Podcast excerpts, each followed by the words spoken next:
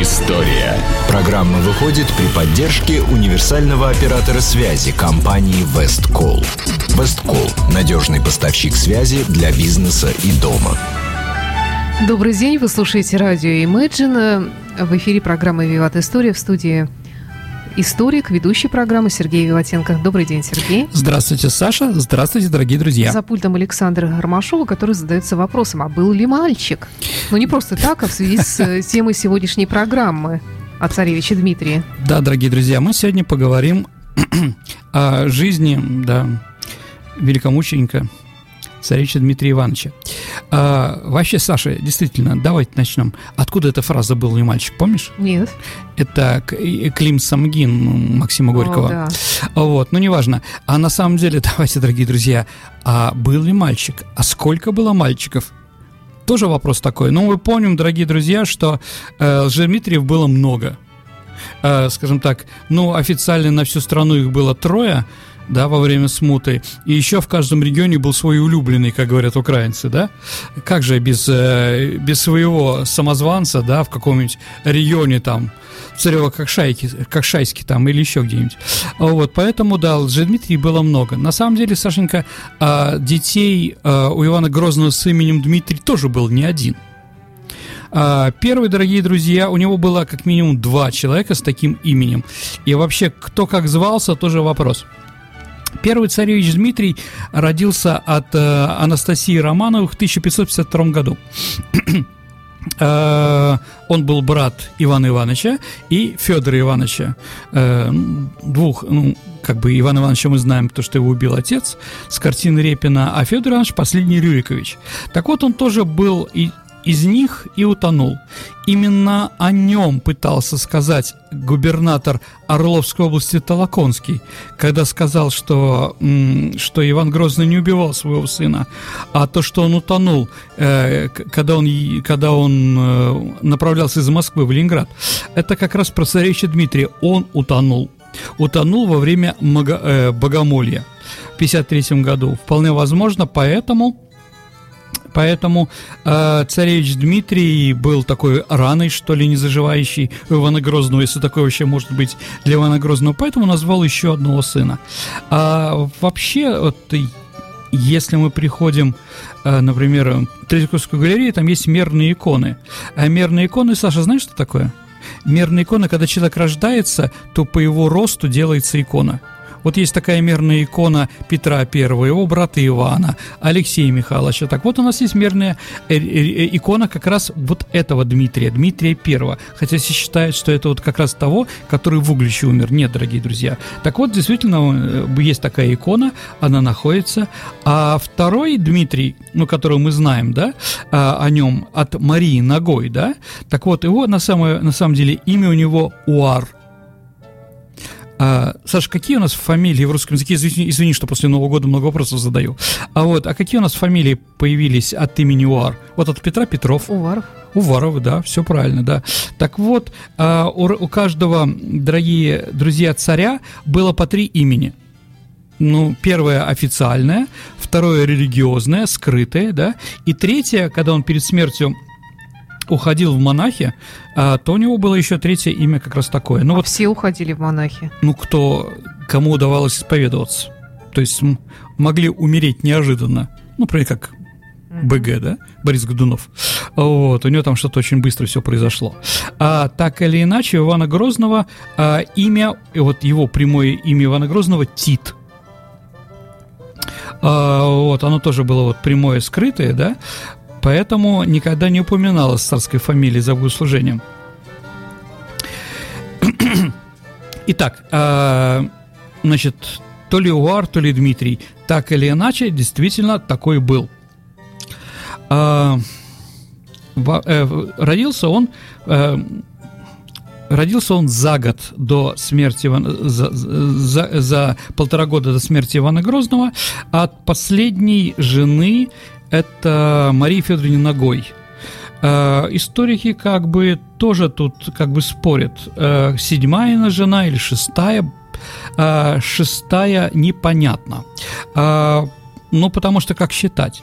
Это с одной стороны. С другой стороны, вот смотрите, тоже тут такой вопрос про Марию Федоровну. Я не знаю, почему никто никогда не задавал вот такой этот вопрос. Эм, ну, Иван IV, он уже был престарелый и должен был жениться на молоденькой, чтобы родить еще одного сына. Как раз, ну, как а, так вот, Мария Федоровна Нагая, она была 53-го года рождения. То есть а, он с ней бракосочетался в 80-м году, когда ему, ей было 27 лет. Согласимся, дорогие друзья, для того времени это очень поздно. То есть, в принципе, до ну, начала да, 20 да. века а, молодухи, а, они были от 15 до 18 лет. И а, такой князь Корсаков, он а, решил жениться а, на одной девушке, ему дядя написал, ты что, с ума сошел? Это же какая... Ты э, на старухе женишься, ей 23 года. Но если мы помним, дорогие друзья, сколько было Татьяне, сколько было Анне Карениной, то как бы такой вопрос, чего это она в молодухах засиделась до 27 лет – или она родилась не в 53 году? Ну, может, она уже не первая была, э, вернее, не первый раз замужем. Не шутите ну, так. Такого не бывало. С Иваном Грозным ну, такое вообще, не да, было. конечно, извиняюсь. Там как бы за то, что там э, жена оказалась, э, скажем так, невинна, сразу выгонялась. С Иваном Грозным не пошутить. Ну, так и, к чему ты клонишь? Это я к тому, что непонятно вообще. И про Марию Федоровну Нагую тоже непонятно. Почему такую вот, в таком возрасте взяли? Потому что Ноги, они на самом деле не самые главные, а, русский дворянский род, а, практически ничем не были знамениты. А, Ногой это фамилия от ноги. Они тверские бояре. У одного из э, тверских дворян что-то было с ногой. Что было непонятно, вот и назвали. То есть они не голые, они как бы или одноногие, или, ну, в общем, у них какие-то проблемы были, потому что клички давали по проблемам, да? Ну, вот так иначе Мария Федоровна Нагая последняя жена Ивана IV. Вообще, э, если мы посмотрим, что происходило в 80-м году, то тоже странно, потому что весь 80-й год, это есть документы такие, э, их много, э, до рождения э, ребенка он вел переговоры о новом браке. То есть уже как бы женившись на Марии Федоровне Ногой, что было неестественно, то есть незаконно, об этом еще поговорим, да, он, э, когда она уже была на снастях, Мария Федоровна, Иван Грозный перевел переписку э, о новом браке э, с Елизаветой, королевой Елизаветой I Тюдор вот, Виржин, знаете. А, он хотел э, жениться на принцессе Гастингской, это родственница королевы Елизаветы.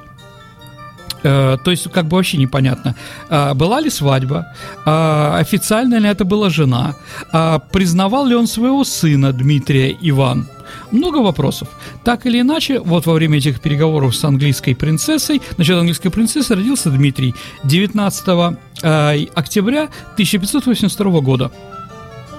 То есть, когда, еще раз, Иван Грозный умер, ему было пол полтора года.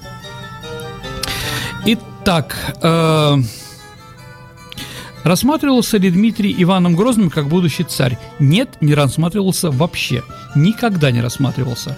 Ну, как другими тоже непри, э, непонятно. Федор Иоаннович, например, новый русский царь, сын Ивана Грозного, когда стал царем, он запретил духовенству поминать имя своего сводного брата, царевича Дмитрия, при богослужениях, на том основании, что он рожден в шестом браке и поэтому является незаконно рожденным. А, с другой стороны, с другой стороны, когда это а, останавливало Ивана Грозного или русских царей, незаконно рожденный, вот сейчас вот у нас эпический фильм есть, да, «Викинг», да? А Владимир-то он тоже незаконно рожденный, можно так сказать, он от рабыни Малуши. А, то есть э, вообще непонятно чего. То есть если что-то было бы, никто не посмотрел бы, царь, царем был бы Дмитрий. Так или иначе, так или иначе, царевича Дмитрия увозят из Москвы куда подальше, на пленэр в Углич. Почему в Углич? Углич это это место, куда, э, куда, скажем так, получали младшие князья свой удел после рождения. Ну, я не знаю, там, как знаете, э, в Англии Саша, первый наследник престола, он принц Уэльский. А второй Саша, он э, герцог Йорский. Потом Кенский, в общем, что осталось, как говорится, да? Вот, Углич, там, Дмитрий Жилко туда был отправлен. А, то есть это было нормально. Нормально, что Углич является вотчиной э, не главных детей, не, не первого наследника, наследника первой э, очереди русских царей. Его туда отправили. Там еще в Угличе как бы и... Э, и усадьба, усадьба как раз Нагих, то есть так совпало. А, так или иначе, его туда отвезли, и он там был на пленере. А, как он развивался, что там о нем упоминали, конечно, о нем все помнили. А, почему? Да потому что Федор Иванович был не очень, а, скажем так, не тем царем, которого ждали на престол. Он был тихий, он был скромный, он был мягкий, в основном молился – молился он в день там по 3-4 часа, а, отмаливал грехи, возможно, своего отца, возможно, России. Ну, совсем маленький был. Нет, Федор Иванович, нет, мы а, говорим Федор... не про Федор mm-hmm. Иванович, да. Нет, нет, он от старшей, он э, от а, Анастасии, от первой жены. То есть он был уже, ему где-то был уже под 40 лет а, к тому времени. Mm-hmm. самое, самое плохое что может быть для, для любого руководителя, у него не было детей. Почему у него не было детей? Ну, с одной стороны, как бы он был полоумный, больной достаточно. Головной убор у него был 52 размера. Ого. Маленькая головка Очень. была. А, ну, как анекдот такой исторический. А, на э, на венчании его на царство он сидит в золотых э, парчевых одеждах, в тяжелых таких, да, а с, с отороченными соболями, так, да, на, на голове шапка Мономаха, в, э, в руках у него скипетр и держава. Лето жарко, три часа, а шапка у него Мономах своего отца – а у отца 58 размер, а у него 52. И вот эта шапка все время падает, лезет ему на глаза. А вот, э, э, он пытается ее на уши поставить, она все время падает дальше. То есть он все время ее поднимает.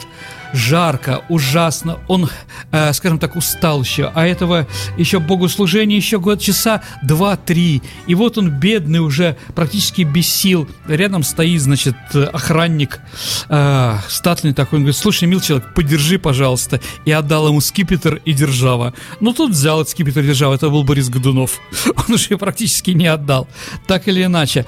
А, с одной стороны, конечно, это то, что династия Рюриковичей выродилась к этому поколению.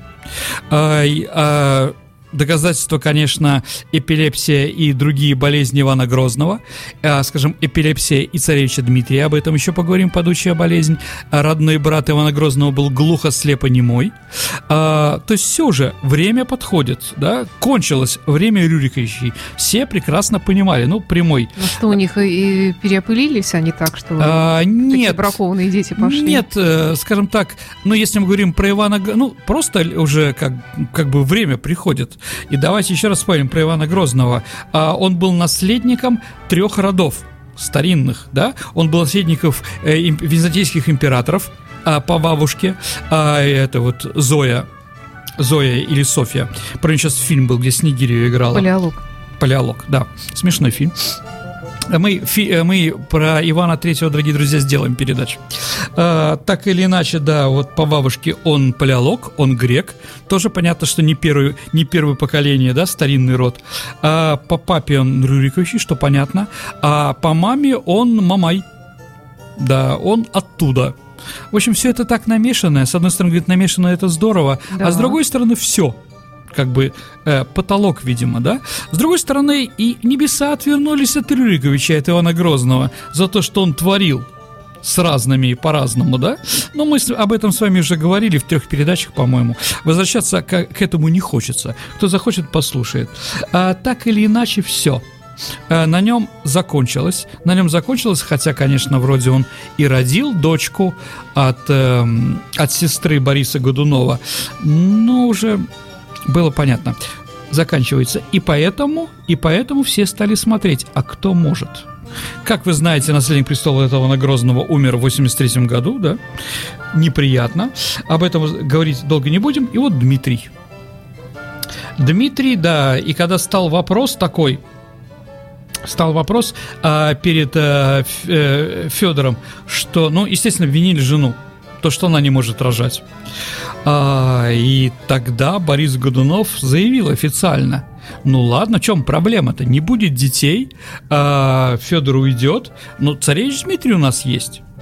То есть, на самом ну, нет, царевичем его, конечно, не называли. Его называли князем, да. Он считался князем, потому что незаконно рожденным. Но вот даже официально, даже Борис Годунов говорил, что якобы э, Дмитрий, Дмитрий может быть русским царем.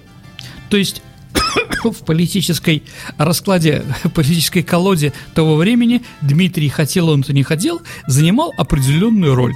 Он был здоровенький, как все вспоминали, как вспоминали, он, э, ну, единственное как, э, похож был на папу очень сильно. А чем был похож на папу? Опять-таки, эпилепсией эпилепсия была. Ну, об этом еще, еще раз поговорим сегодня. А с другой стороны, его любимые развлечения были. А, Дмитрий с детства любил смотреть, как режут кур, гусей, свиней и прочее. Он приходил, я не знаю, там, к мяснику и куда-то, или просто на кухню, и смотрел, как ножичком это вскрывается. Кровь ему всегда волновала, ему было интересно. А затем, а зимой его любимые развлечения были, когда он уже начал подрастать, да, в 10 лет. Это они делали снеговиков, снежных баб. После этого царевич Дмитрий отрубал им головы и приговаривал, это таких-то дворян я отрубаю головы, это таким. А когда это об этом сообщали в Москве, я думаю, в Москве получали мало удовольствия от таких новостей знали прекрасно папу. Все прекрасно понимали, что Дмитрий как раз настоящий Рюрикович, настоящий сын своего отца. И от этого им всем делалось не очень хорошо. Притом слухи были разные. Один из слухов то, что э, Ивана Грозного отравили. Это как сейчас у нас истории про Сталина, да, что Сталина отравили. У нас, дорогие друзья, тоже будет передача о последнем годе жизни товарища Сталина в этом году. То есть такой анонсирую разные вещи. А, так вот, считалось, что по некоторым данным, по некоторым слухам, которые не имеют на самом деле под собой никакого фундамента, никакое э, то, что Иван Грозный был удавлен Милославским и, и Борисом Годуновым. А, притом Борис Годунов пытался все время стать а, единственным человеком а, при дворе. После Ивана Грозного у нас было пять человек, которые руководили страной. Это сам Борис Годунов, это Милославский, это Шуйский, еще кто-то, не помню. Лукавый призлым заплатил за предобрейшее. Да, да, смерть. Вот. Кстати, дорогие друзья, если мы говорим про Булгакова и Иван Васильевич меняют профессию, даже про фильм. Все, что там сказано, это действительно исторические. Помните там... Эм, переписку с Курбским. Э, переписку с Курбским тоже. Вот помните там... Эм, Зиночка ее звали, да? Селезнева ее играет. Да. Иван Грозный говорит, что она лепа, вельми, там...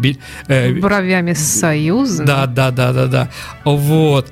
Там еще была фраза э, телом какая-то, не помню уже. То есть это действительно эта фраза описывается, э, э, описывается жена Федора Ивановича Ксения Годунова. Вот, да, как бы. Э, и вот песня про собаку крымского хана, помните? Это действительно историческая песня, э, записанная в Рязани. Это рязанская такая песня, где собака. Да-да-да-да. Вот, поэтому, поэтому и и Булгаков, и Гайдай, конечно же, они были, э, скажем так, знатоками историческими того времени. Ну, просто раньше хорошо изучали историю в школе, Конечно, наверное. конечно. Единственное, чего не было, конечно, ни, Булгакова, э, ни, ни в истории, это слово «ляпота» слово «лепота» у нас появилось... А, Кедров такой был поэт, и он написал про строительство собора Василия Блаженного там лепота, сказал царь, и бояре ответили лепота, да, после этого слепили Барму и Постника, ну, типа такие Интересно. стихи, да. Но эти, эта поэма была написана в 1937 году, когда уже э, Михаил Афанасьевич Булгаков написал уже свое произведение «Иван Васильевич меняет профессию». Вот, так или иначе. Да, ну, давайте вернемся к Дмитрию. и к тем этим историям.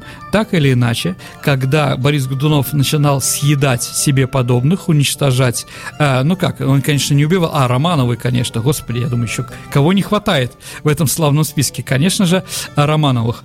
Э, так вот, Борис Годунов сослал, многих убил, э, в общем, двух человек э, сослал в монахи специально отца будущего Михаила э, Федора, значит, э, насильно э, э, отправил и прочее, прочее, прочее.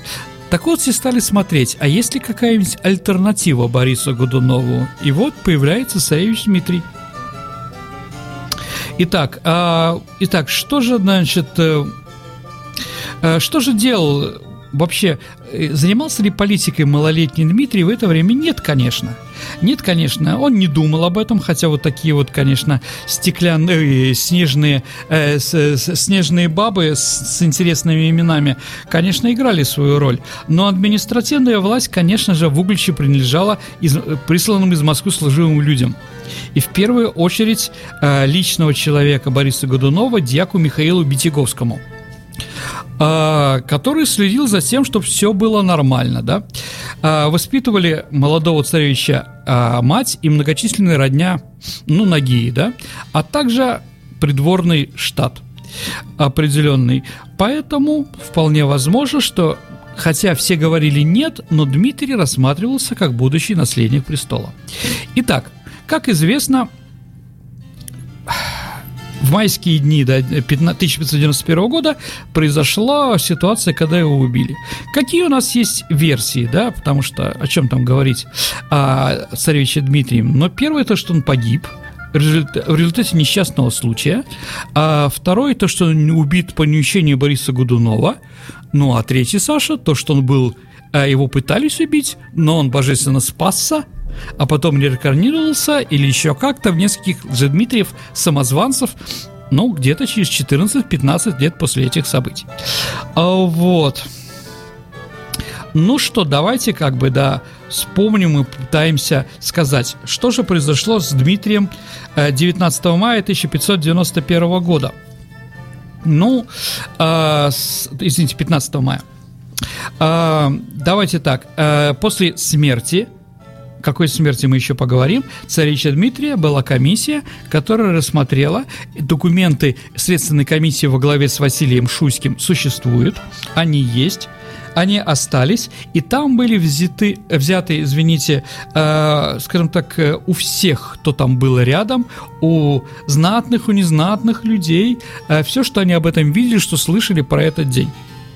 Поэтому мы достаточно располагаем, а, что можем точно доказать, ну, скажем, сказать, да, что действительно в этот день а, он играл, э, играл в ножички, э, в, э, в ножички мнение различается. Одни говорят, что играл в тычку, Тычку это, дорогие друзья, делается линия, а потом кидается.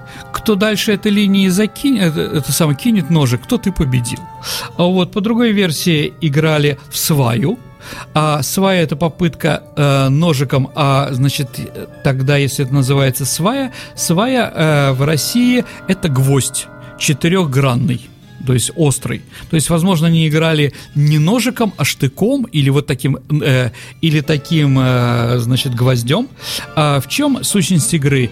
Э, дается кольцо, и попытка в это кольцо э, воткнуть ножик с какой-то высоты. Да? Третий говорит, просто играл в ножички.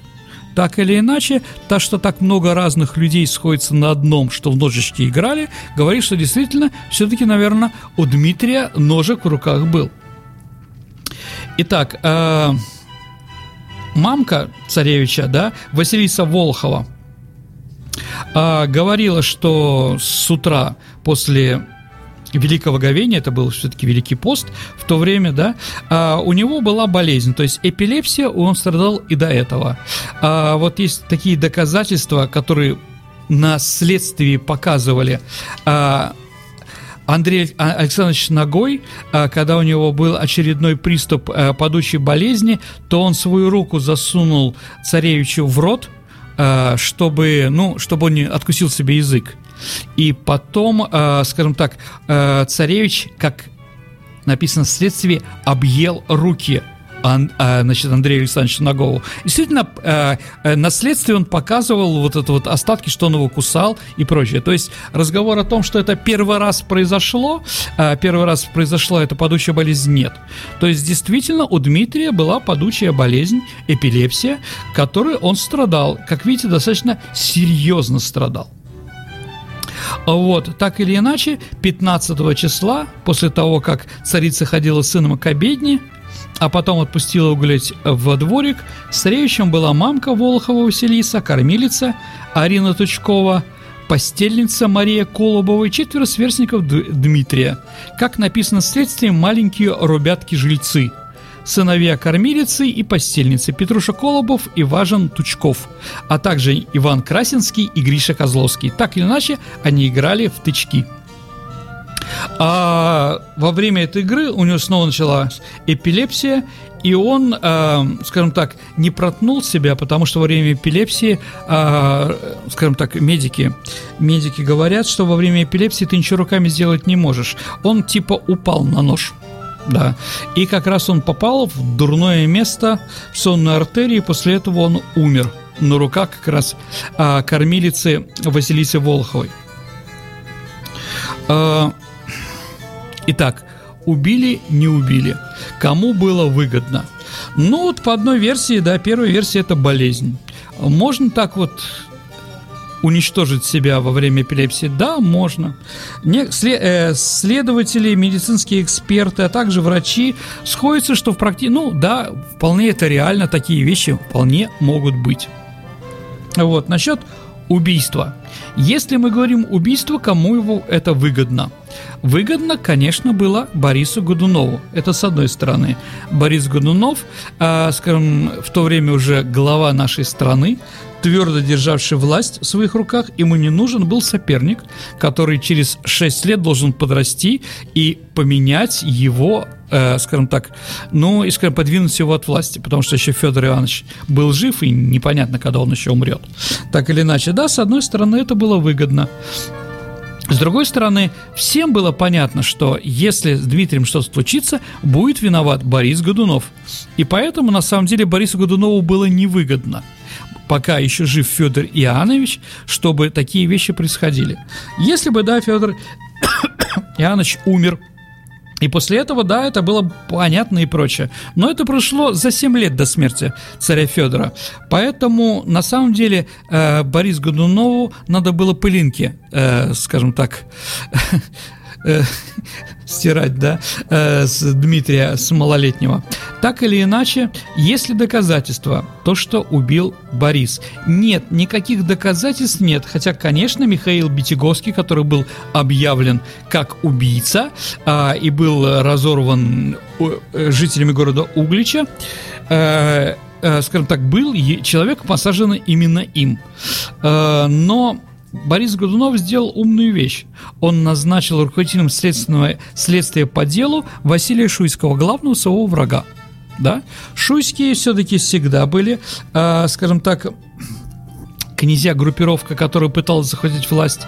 Именно назначение Шуйского – Одни считают, что это по инициативе. Боярской думы был назначен, а другой как раз э, идея вот с, э, поручить расследование самому опасному из своих противников, чтобы одним ударом прекратить нежелательные для него толки о насильственной смерти царевича. То есть кто-кто, а главный враг врать-то не будет, и поэтому Василий Шуйский туда поехал. А, вот, поэтому Поэтому все историки современные и историки серьезные, которые когда-либо занимались э, этим вопросом, все говорят, что, следств... э, значит, что документы материала следствия не сфальсифицированы.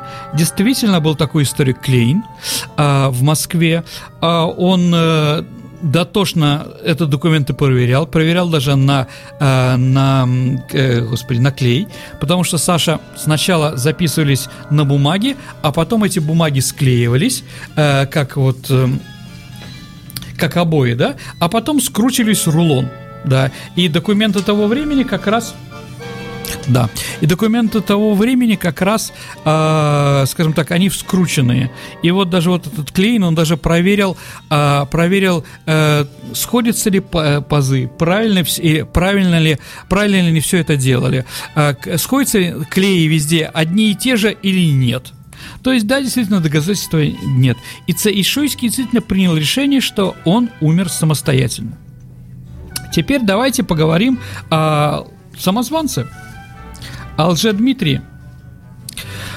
А, итак, 2 июня 1606 года в Москву торжественно а, везли мощи нового чудотвор... чудотворца. Ой, извините. А, это про это попозже немножко. Итак, а, Являлся ли царевич Дмитрий, э, лже-Дмитрий, да, являлся ли сыном Ивана Грозного? Нет, не являлся. Наверное, он все-таки был Григорием Богдановичем Отрепьевым да? Вот. Верил ли он сам, Григорий Отрепьев, то, что он является сыном Ивана Грозного? Да, верил. Все, что говорит об этом, да, и как бы героическая смерть, принятая им, когда он отказался сказать нет и прочее, и все время он в это верил. Он в это верил. Почему? Почему? Ну, кто-то ему, видимо, в молодости или в детстве вбил это ему в голову. Иногда действительно детям говорят такие вещи, а потом они верят, что они, у них чудо-судьба, или наоборот, они, у них чудо-предки там, да, или мама говорит там, да, про брошенного отцом ребенка, что он подводник, что он всплывет когда-нибудь, или космонавт, понимаете, да? Многие дети верят, ну, как в Деда Мороза и в такие вещи. Так вот, э, Григорий верил. А, а, кто же ему вбил? Некоторые историки считают, что ему вбили как раз Романовы. То есть он находясь в юности, в детстве, он был как раз, э, он жил в семье Романовых, и там, видимо, ему это рассказали. То есть, когда монах тогда Федор Романов узнал, что новым царем становится э, э, Дмитрий Григорий Отрепьев, он обрадовался. Он просто сказал, да, все получилось и прочее. Говорит, а сейчас, э, будьте уверены, меня освободят. И действительно, после того, как царевич Дмитрий стал, э, то есть Дмитрий стал царем Дмитрием, одним из первых приказов он э, Филарета Федора Романова назначил ростовским митрополитом, это очень большая должность, да, и освободил его и прочее. А... Ну что можем сказать? Э, действительно, он в это верил. А верили вокруг него? Нет, никто. Даже если мы посмотрим воспоминания поляков, письма, которые в то время они слали из Москвы к себе на родину или докладывали э, Сигизмунду, королю, там, ним, там везде скептически относились к нему, э, ну, считали его только, считали его только, э, скажем так, э, игрушкой в своих политических играх. С другой стороны, веря в это, а поляки ему запрещали подписываться царем Дмитрием, да, или императором даже он подписывался. Да, но Дмитрий это делал, потому что считал, что он действительно такое есть. Так или иначе, он думал об этом, он в это верил, все остальные в это не верили. А как же мать, которая признала в нем царевича Дмитрия? Действительно, такая ситуация была. Когда Дмитрий вошел в Москву, а, там действительно собрались собрались а, люди, и вот убрали, э, то есть пригласили Марию Федоровну, она была тогда монахиней, да, и вот она признала при всех, э, признала при всех, э, э, при всех своего, как его своего сына. Все поплакали, конечно, и прочее, но после того, как как э, она его признала, она потом торжественно объявила уже в день его смерти, что он не является ее сыном. Так что тут достаточно все спорно. Ну, а что говорят наши ученые? Ведь мы не можем сделать генетический анализ э, остатков самозванца, потому что, как вы помните, Саша, э, самозванца набили ему пушкой и выстрелили ним, да, в сторону Польши. Типа, уходи, откуда пришел. Поэтому ничего не осталось от царевича Дмитрия. Ну вот единственное, что как бы наши врачи, э, историки медицины или врачи, которые занимаются историей, э, они как бы сопоставили э, сопоставили, э, скажем так, какие черты характера проявляются у людей, болевших в детстве эпилепсией. И вот э, они причисляют, что э, человек, который болел в детстве эпилепсией, может даже потом у него ее не было, у него появляется вязкость мыслей, медлительность, э, застревание каких-то слов, прилипчивость к чему-то, слащавость в отношении с другими личностями, злобность, особая мелочная аккуратность, педантичность, черствость, пониженная приспособляемость к изменяемым условиям, жестокость, склонность к резким аффектам, взрывчатость и так далее. Вот, так вот, дорогие друзья, если мы, ну мы знаем царя Дмитрия, Лжедмитрия Самозванца, оба Лжедмитрия, как он представляется по иностранным русским источникам, настолько противоположен этим чертам, что его можно было бы назвать антипортретом эпилептика.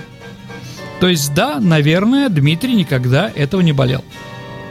Еще раз, уверенность Дмитрия в своей царском происхождении еще не доказывает его подлинности. По, э, подлинности. Так или иначе. А, дальше. Дмитрия убивают.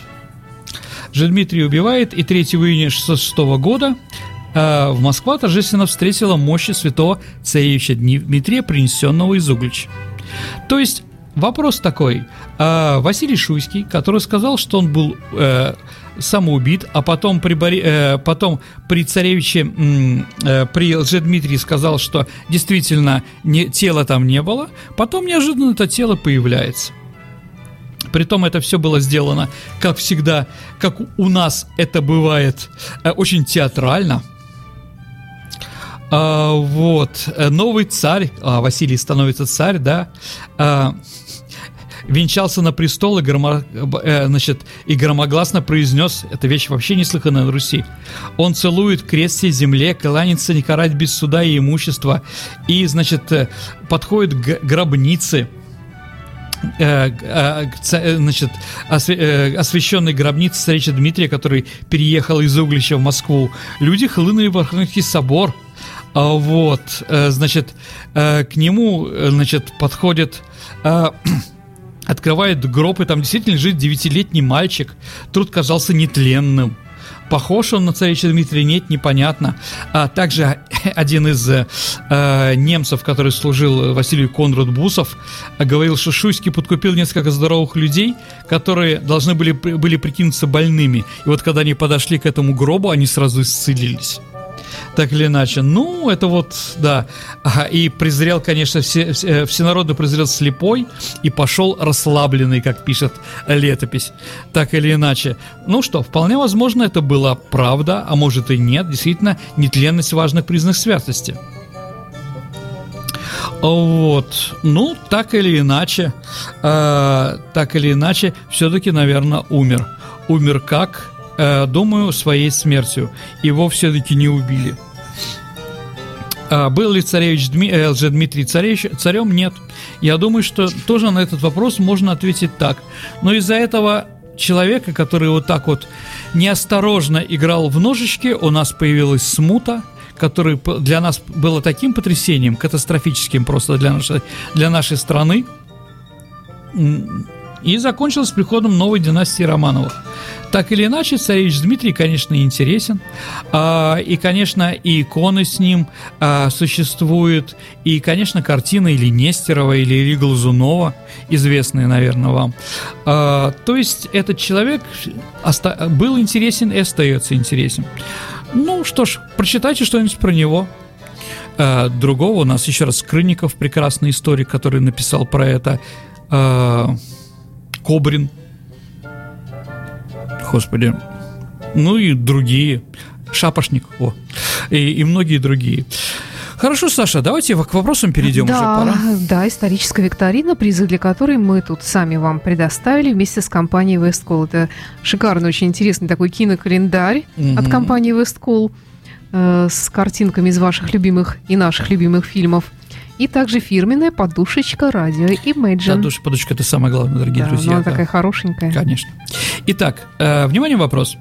На месте смерти царевича э, князя Дмитрия, извините, да, был воздвигнут храм на крови. Скажите, а в каких двух городах Российской Федерации есть такие же храмы на крови? Угу. Ваши ответы можно оставлять на нашем сайте imagineradio.ru прямо в разделе программы «Виват История». Не забудьте указать ваше имя, фамилию, номер телефона, чтобы мы могли связаться с вами и вручить вам приз. Итак, еще раз вопрос повтори. Итак, в каких городах, кроме Углича, в нашей стране есть храмы, которые называются Спаса на Крови? Все, спасибо. Сергей Виватенко, программа «Виват История». До встречи через неделю. До свидания, дорогие друзья. Программа выходит при поддержке универсального оператора связи «Весткол».